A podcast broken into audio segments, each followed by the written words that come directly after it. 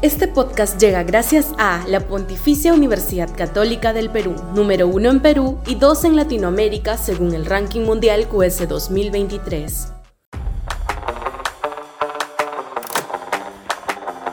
Corrupción municipal en medio de la granja. Sudaca, Perú.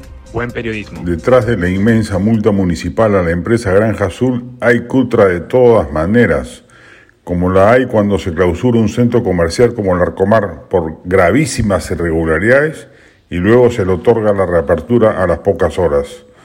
Se ha vuelto un negocio mafioso de muchos municipios clausurar y luego extorsionar con coimas a los establecimientos formales que deben soportar onerosos cierres de operaciones, muchas veces por detalles nimios, fácilmente resolubles en cuestión de horas. Los municipios distritales compiten con las mafias extrosivas en ver quién sangra más a los empresarios formales. Llegan las clausuras ostentosas con letreros llamativos pegados en las puertas de los locales. A la par aparecen los sobres intimidatorios o las llamadas amenazantes de los mafiosos delictivos que piden cupos para dejar funcionar el negocio en paz.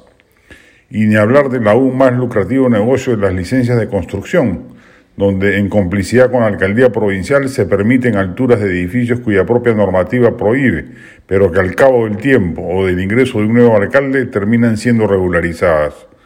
Entre tanto, los alcaldes capitalizan y se enriquecen.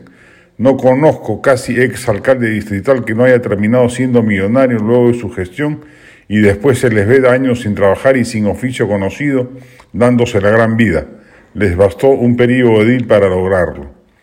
En mi distrito, Barranco, he tenido suerte con la anterior administración y con la actual, pero otros distritos sufren y son víctimas de alcaldes corruptos que llenan sus arcas en paraísos fiscales a costa del bienestar de sus contribuyentes. Y la Contraloría, bien gracias.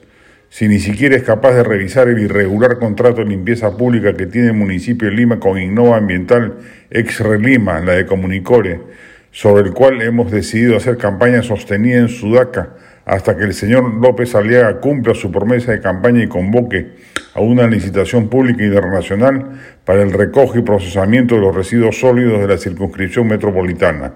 Huele feo este tema. La corrupción se ha enseñoreado en toda la administración pública, pero ha agarrado especial carne en los municipios que merecen por ello la mayor fiscalización de los organismos competentes y de la opinión pública que debe demostrar sana suspicacia sobre todos los actos ediles aparentemente administrativos que se toman.